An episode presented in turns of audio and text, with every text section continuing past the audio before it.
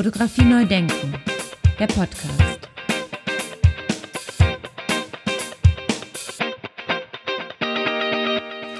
Ja, herzlich willkommen und moin moin zu einer weiteren Ausgabe von Fotografie neu denken, der Podcast. Mein Name ist Andy Scholz.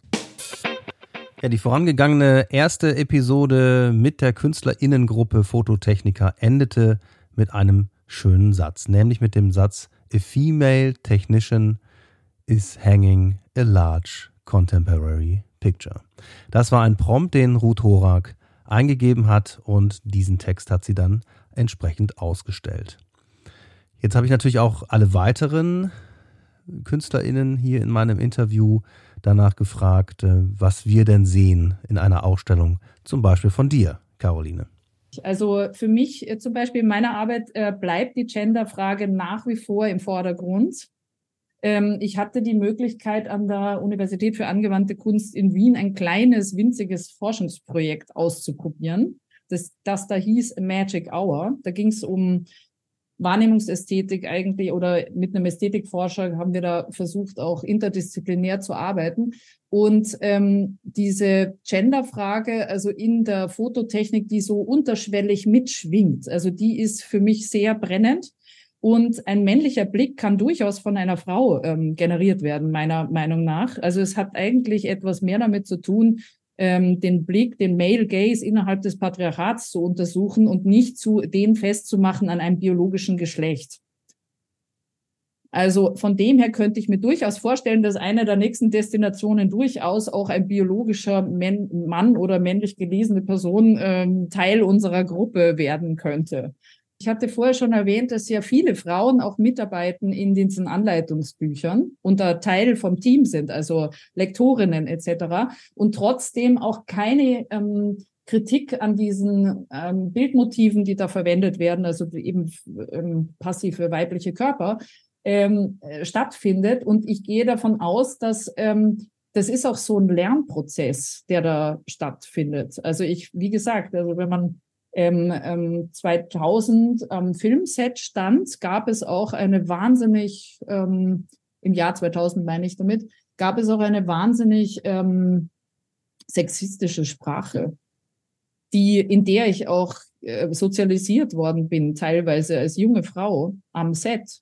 Und ähm, mein erster Zug war dann mal so ein Lexikon oder Vokabular aufzulisten und Arbeiten zu machen zu all diesen also nicht nur sexistisch, sondern auch äh, Dinge, die mit Rassismus zu tun haben oder, oder Wordings, die da stattfinden oder die ausschließend ähm, sind oder diskriminierend sind. Und mein erster Zug war mal eine, eine Liste aufzustellen, welche Apparate haben wir denn da, die dann eben so politisch und auch funktionieren, so in der Technik. Ein Beispiel wäre der, der N-Punkt oder ähm, der Inder also für zum Beispiel jemanden, den man spaßhaft, haben die Beleuchter dann gesagt, ah ja, wenn kein Stativ, also ein teures Manfrotto-Stativ zur Verfügung steht, ja, dann, dann komm mal rüber und halt mal den Reflektor. Eben, aber so eine Filmszene dauert ja eine halbe Stunde. Also das war die menschliche, ähm, die menschliche Arbeitskraft anstelle, weil Bollywood natürlich jetzt äh, ähm, die, das, das kleinere Hollywood war. Also man hat das abgewertet am Set. Also solche Dinge sind da aufgetaucht sehr politisch unkorrekt. Und ähm, ähm, ja, und ich wollte das einfach mal dokumentieren und festhalten, so aus der Innensicht heraus. Also Ruth, es macht einen Unterschied, oder? Ob es ein Mann oder eine Frau geschrieben hat oder gemacht hat? Also das eine Beispiel, das wir hatten, äh, äh, mutet komplett anders an als die von den männlichen Kollegen. Ich denke, es ist ein Lernprozess, den wir alle in dem wir alle beschäftigt sind. Ich glaube eher, dass es was mit der Technik zu tun hat. Also, dass dieses Technische so männlich konnotiert ist. Immer noch. Mich hat dann äh, im Rahmen von unserem ersten Symposium, das wir 2022 bei der Fotowien gehalten haben, ähm, das Handbuch A Better Guide to Photography von der Berenice Abbott, der amerikanischen Fotografin, sehr interessiert, weil ich das mal zu meinem 30. Geburtstag geschenkt bekommen habe, äh, weil ich mich damals generell mit ihr auseinandergesetzt habe und ich habe dann damals dieses Buch aus den, aus den frühen 40er Jahren äh, begonnen zu lesen und mir ist dann gleich aufgefallen, also abgesehen auch von diesem markanten Titel A Better Guide oder nein, A Guide to Better Photography, äh, was ja eine ziemliche Ansage ist, äh, ist mir aufgefallen, dass sie inhaltlich und sprachlich einen ganz anderen Zugang zu diesem Anleitungsbuch hat. Weil es ist, es ist ein technisches Anleitungsbuch von vorne bis hinten. Es geht darum, dass die Kameratechniken erklärt und halt von das Negativ, Belichtung, Dunkelkammer, den kompletten Verarbeitungsprozess durchgeht.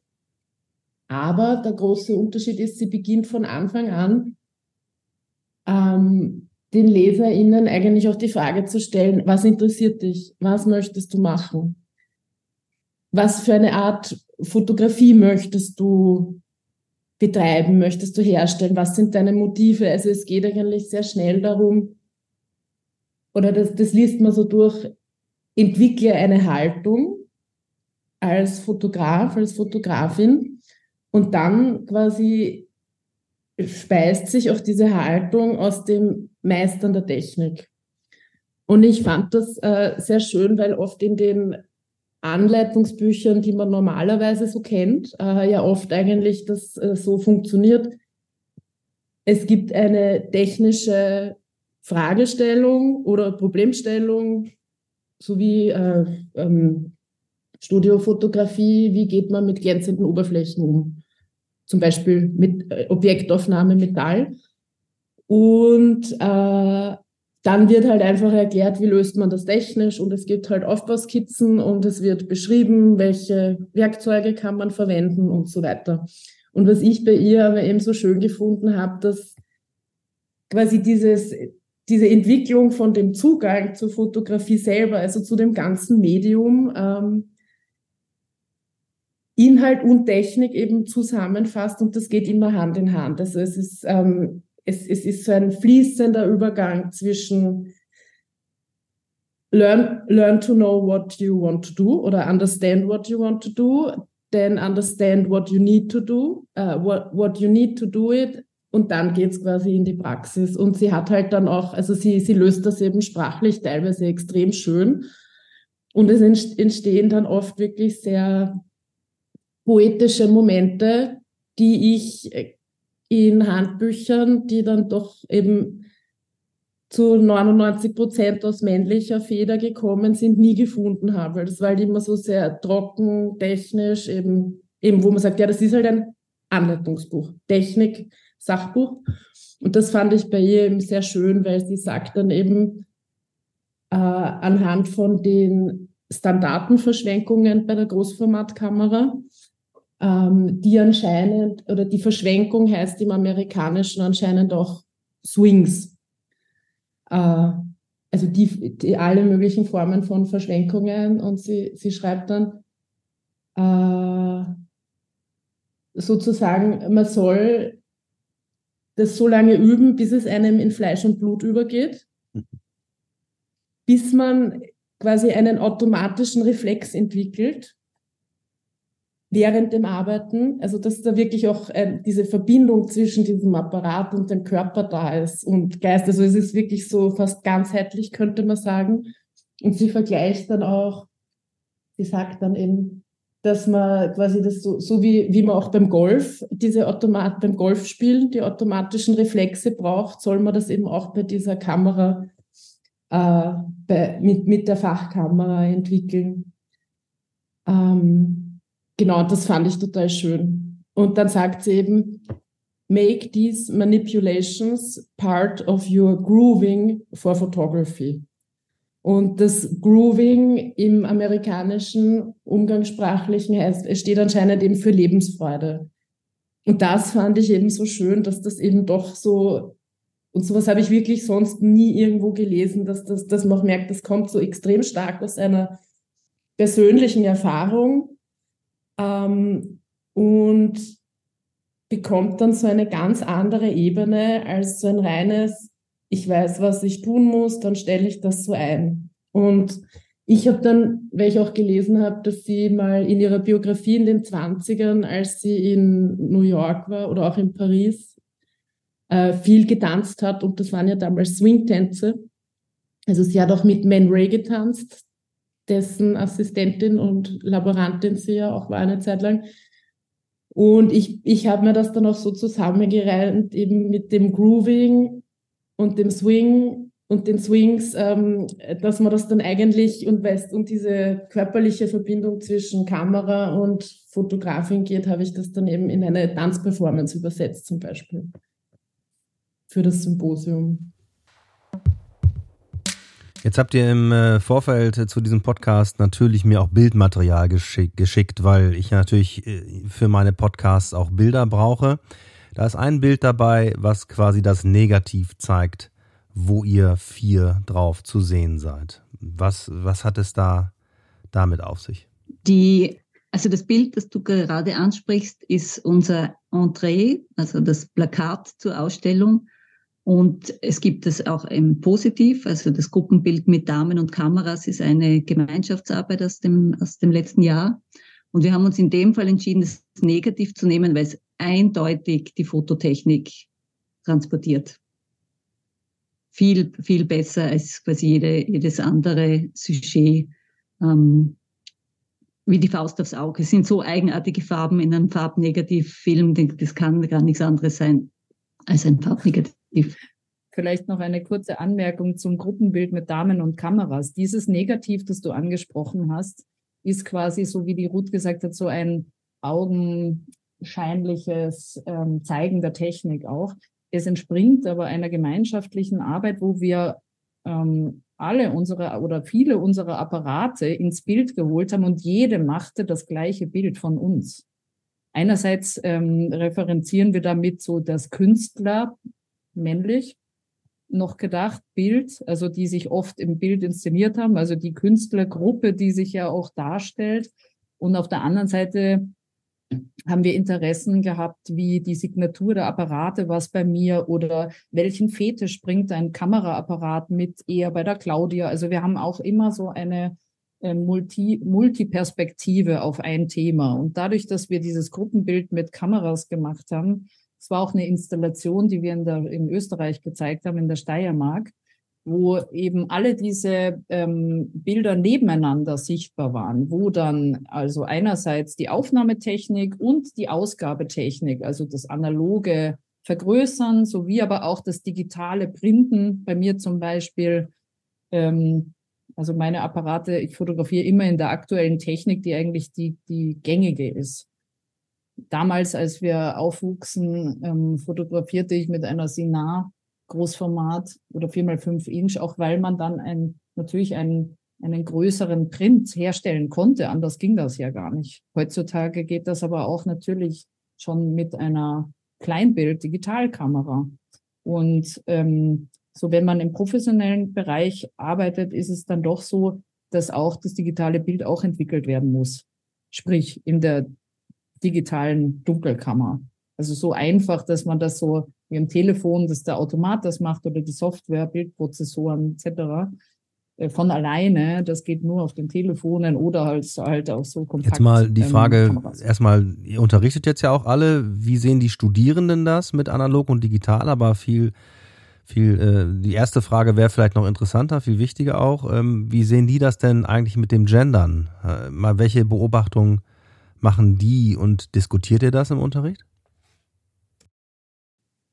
Ja, natürlich. Also äh, diese Themen fließen direkt in die in den Unterricht natürlich mit ein. Also das ist auch eine ganz ähm, große also Freude, unterrichten zu können. Also so nah an der neuen Generation äh, dran zu sein und auch an den Themen und Fragestellungen, die Sie mit in die Gruppe bringen. Ähm, die, das Interesse an der, an der, was vielleicht spannend ist, dass wir in den letzten Jahren bei Aufnahmeprüfungen ähm, oft Arbeiten sehen, die teilweise auch noch gar nicht so mit den, es ist nicht notwendig unbedingt mit irgendwie dem, dem, der Spiegelreflexkamera fotografieren zu können, weil es geht ja erstmal um so eine Fragestellung um Sicht der Welt und eine Haltung, die die jungen Leute auch mitbringen.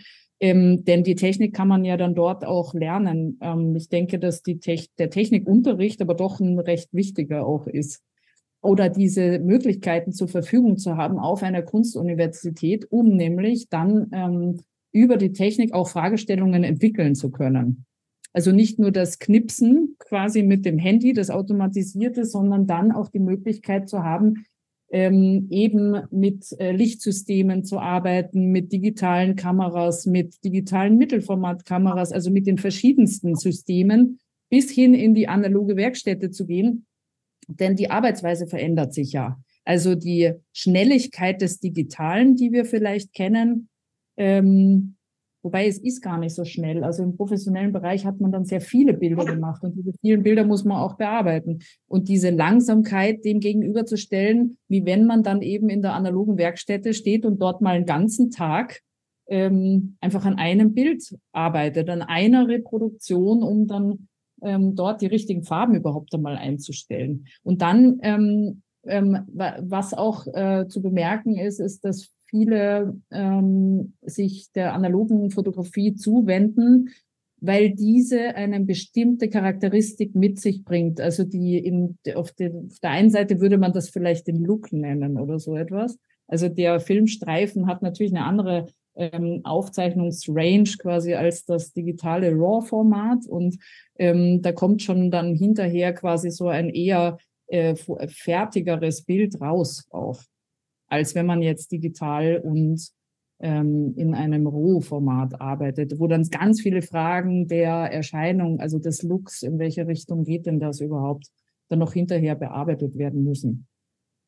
Ich glaube, je weiter die Hochblüte der analogen Zeit in die Ferne rückt und je unbekannter die Prozesse und Materialien für die Digital Natives sind, desto mehr braucht es auch jetzt von unserer Seite, die wir eben diese privilegierte äh, Generation sind, die beides kennenlernen durfte, braucht es von unserer Seite eine, eine, gewisse Betonung des Analogen oder des, des in, letztens in der Ausstellung stand dann Foto auf Papier, also so Dinge, die ähm, für, für die Digital Natives gar nicht mehr selbstverständlich sind. Und da können wir jetzt quasi schon noch ähm, die auch von, aus der Sicht des Archivs natürlich diese, ähm, diesen Bereich noch ähm, und füttern und ähm, erhalten für die nächsten Generationen.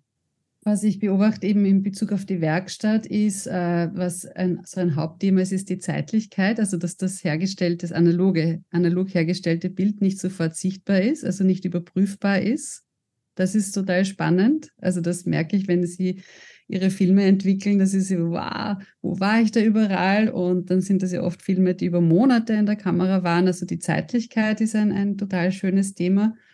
Mm, und was auch ein schönes Thema ist, ist eben die Entschleunigung in der Dunkelkammer, also wie lange etwas dauert und dass sie dunkel ist. Also ein Student hat mir gesagt, er findet total schön, nichts zu sehen. Also einfach visuell abzuschalten in so einer hochvisualisierten Zeit. Und das, also das, das ist das wollte ich äh, beschreiben, diese Beobachtungen. Leider wird die analoge Fotografie, da wurde jetzt so wahnsinnig teuer durch die Pandemie, durch Lieferkettenprobleme und ich hoffe auch, dass es wieder leistbarer wird. Also das ist schon auch Aufgabe auch von uns, denke ich mir eben, die das anwenden und eben auch vermitteln ähm, oder der Institutionen, die das mitfinanzieren und sich dafür entscheiden, zum Beispiel eine Werkstatt neu aufzumachen, weil die grafische, die heute schon öfter gefallen ist, hat nur mehr die Schwarz-Weiß-Dunkelkammer, nicht mehr die Farbe. Das heißt, ausgebildete Schülerinnen und Schüler von der Schule können gar nicht mehr analog Farbe entwickeln und vergrößern, haben das nicht gelernt. Ja. Es ist, Aufgabe der Ausbildungsstätten, aber auch der Industrie, das irgendwie zugänglich zu halten. Und sicher Aufgabe der Kunst, äh, das äh, sichtbar zu halten, die analoge Qualität. Ja. Ich mag jetzt nicht romantisieren, aber, aber es ist sozusagen unser, ja, unser unmittelbares Umfeld, in dem wir uns bewegen. Ja, Ruth hat es ja so schön auf den Punkt gebracht, dass es das gegeben hat. Das ist also dann wichtig, das es weiterzutragen, dass es unbedingt wichtig ist, das weiterzutragen. Franziska Kunze von der Pinakothek der Moderne, die mittlerweile gar nicht mehr so neue Sammlungsleiterin der Pinakothek der Moderne für Fotografie und Medienkunst hat mal so schön erzählt, dass sie in einem Seminar, das sie gegeben hat, den Leuten halt erklären musste, dass das eine analoge Fotografie ist. Also dass das eine Fotografie ist, die auf lichtempfindlichen Papier aufbelichtet wurde. Das muss man den Leuten erklären. Dann eventuell stirbt das aus, wenn die Leute, die es gemacht haben und die das noch können, dann ausgestorben sind. Und ich denke, gerade die Kunsthistoriker, die da drüber schreiben und damit arbeiten werden in Ausstellungen, die müssen, die müssen davon wissen. Sonst haben wir wieder das Problem, dass eine Sache halt ausstirbt und niemand mehr weiß, wie es gegangen hat, gegangen ist, weil ähm, es keiner mehr gemacht hat. Äh, wie Sauerteig machen quasi. Ja, der Sauerteig hat ein Revival erlebt, auch das Fermentieren und auch die analoge Fotografie. Das ist ein Pandemie-Effekt. Nein, absolut. Es ist ein Aufruf an alle möglichen Kunsthochschulen, die Dunkelkammern auch nicht abzuschaffen. Es, also in unserem Fall war es äh, schön zu sehen, was auch für ein, eine Nachfrage da einfach ähm, passiert ähm, ist. Ich finde auch diese, diese verschiedenen Techniken, wir haben ja nicht nur Farb- und Schwarz-Weiß-Fotografie, sondern die historischen Techniken gibt's ja mannigfaltig eben. Ähm, deswegen gehen wir immer mit den, oder gehe ich in einem Kurs immer mit den erstsemestrigen ähm, in den Studiensaal der Albertina und wir schauen uns vom äh, sämtliche Papiere an und Gummidrucke und ähm, eine Talbotypie im Original oder ja. Daguerreotypie. Ja, schöne Überleitung jetzt äh, zur, zur Claudia nochmal, zur Claudia Rohrauer, die wir ja auch äh, 2023 jetzt äh, beim Symposium äh, zu Gast hatten. Ihr habt da quasi es geht neue Wege im Labor, kann man so sagen. Also ihr versucht die Fotolaborarbeit quasi nachhaltig zu machen. Berichte doch nochmal darüber, bitte. Genau. Ähm, wir haben eben, äh, Lisa Rastl und ich jetzt im vergangenen Semester äh, in, der, in der Werkstatt mit einer Vorlesung begonnen, die, die hieß Alternative Prozesse und grüne Chemie. Grüne Chemie unter Anführungszeichen. ähm, und wir haben eben äh, uns entschieden, das zu machen, weil wir uns auch generell seit dem Aufbau der Werkstatt ähm, vor zwei Jahren ja auch immer damit beschäftigt haben, warum eigentlich jetzt eine analoge Werkstatt? Und dieses äh, Why Analog Photography, Why Now, das haben wir auch, äh, auch mal als Überschrift für eine Werkstatt, äh, für eine Vorlesung genommen, einfach um sich zu fragen, auch wie kann das Analoge auch zeitgenössisch verwendet werden und auch mit zeitgenössischen Fragestellungen verbunden werden. Und wenn man dann gerade jetzt so eine analoge Dunkelkammer einrichtet, ist man halt sofort mit diesen Ressourcen äh, konfrontiert, weil es geht um die Wasseranschlüsse, es geht um Wasserverbrauch, es geht um Energie, es geht um Chemie, äh, um, um Chemieabfälle, um Chemieentsorgung. Und ähm, ich bin dann eigentlich über auch so Recherchen und Beobachtungen in Facebook-Gruppen auf dieses äh, Phänomen gestoßen, weil äh, den Kaffeenol-Entwickler, den kennt man ja schon lange. Also das ist jetzt der, kein Geheimnis, dass man mit Löskaffee Filme entwickeln kann. Und was für mich aber auch neu war vor zwei Jahren, dass man eben auch, äh, dass Pflanzen ja auch in der Lage sind, in einer gewissen Kombination mit anderen Substanzen äh, Filme zu entwickeln, weil sie ähm, Substanzen in sich tragen, die ähm, Developing Agents sind und die man aktivieren kann. Und vor dem Hintergrund haben wir dann eben äh, mal diese Vorlesung äh, begonnen und das war schon sehr spannend, weil man dann auch gleich zu diesen Fragestellungen kommt. Was äh, kann man überhaupt einen komplett cleanen, sauberen Print machen? Was bedeutet das? Ähm, das würde auch bedeuten, dass man das Papier selber macht.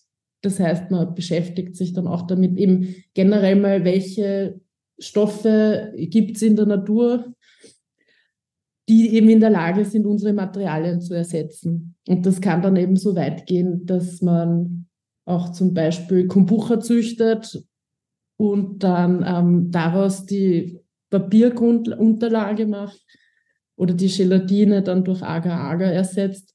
Aber wo, was, womit wir uns jetzt hauptsächlich beschäftigt haben, waren mal die Entwickler für den Schwarz-Weiß-Prozess. Und das ging dann eben von Nelken, Sternanis, Zimt, Rosmarin, äh, so quer durchs Beet bis hin zu, ich habe jetzt dann mit, mit Algen von der belgischen Küste mal experimentiert im Sommer und das funktioniert.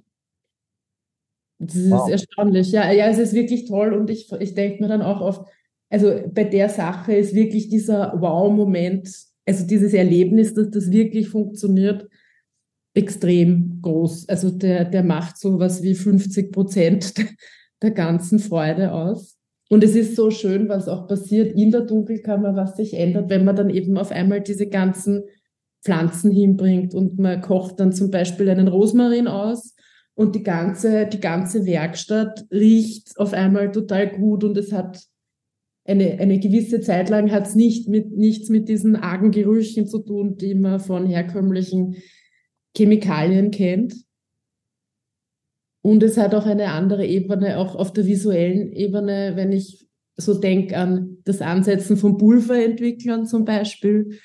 Man hat immer diese, diese, weiß nicht, diese ähm, Säcke mit den ganzen Gefahrpiktogrammen drauf und drinnen ist dieses ganz cleane, sauber verpackte, sterile Pulver das man daneben ansetzt. Und für den Rosmarinentwickler hat die Lisa eben aus ihrem Garten in der Früh noch äh, einen Viertelkilo Rosmarinzweige abgeschnitten und dann mitgebracht. Also es, es, es ist so eben auch auf so einer Ebene der, Ebene der Sensations ein ganz anderes Arbeiten und es dauert alles natürlich länger.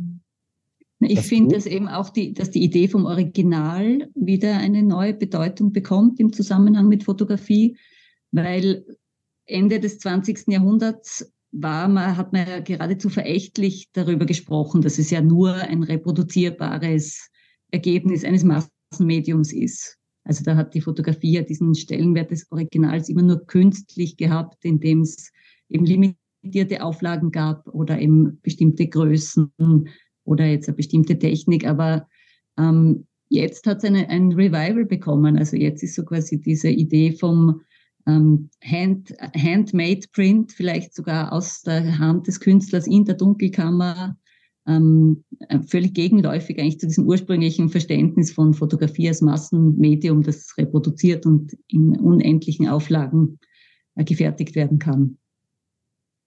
Da möchte ich dazu sagen, ein Thema, was äh, ich beobachtet habe, der Staubfaden. Ja. Der wurde jetzt, der ist jetzt sozusagen äh, gehoben in seiner Wertigkeit, nämlich es ist so wie ein Inprint. Also der, der Staubfaden beschreibt eigentlich die Einzigartigkeit eines Abzuges.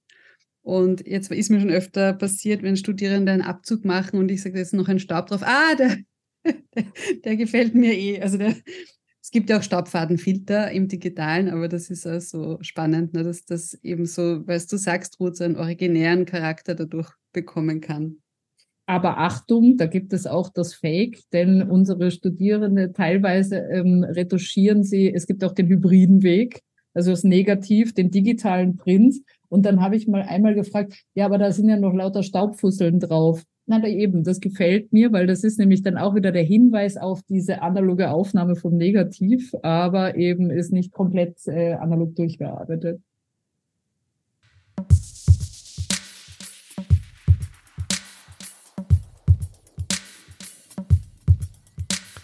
Ja, das lassen wir mal so stehen. Äh, vielen, vielen Dank für das Gespräch. Liebe Ruth, vielen Dank an dich für das Gespräch. Äh, danke gleichfalls. Viele Grüße aus Schwardorf in der Nähe von Wien. Liebe Lisa, auch an dich alles Gute und vielen Dank für das Gespräch. Danke, danke für die Einladung. War schön, euch und uns alle wieder zu hören zu dem Thema und liebe Grüße aus Tirana derzeit. Liebe Caroline, auch an dich. Vielen Dank für das Gespräch und alles Gute. Vielen Dank für die Einladung. Ähm, schöne Grüße aus Wien. Ja, auch an dich, Claudia. Viele Grüße. Dankeschön. Ja, ebenso auch viele Grüße aus dem sonnigen Wien.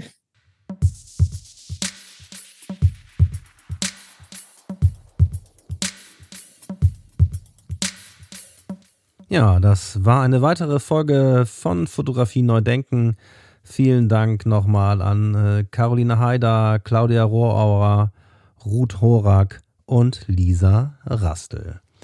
Mehr Informationen über die Arbeit von Fototechniker findet ihr unter fotografie-als-motiv.com.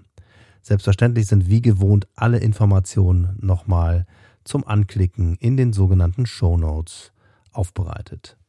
Ja, da bleibt mir noch zu sagen, ganz herzlichen Dank fürs Zuhören, fürs Dabeisein, fürs Mitdenken und Mitdiskutieren und bis zum nächsten Mal.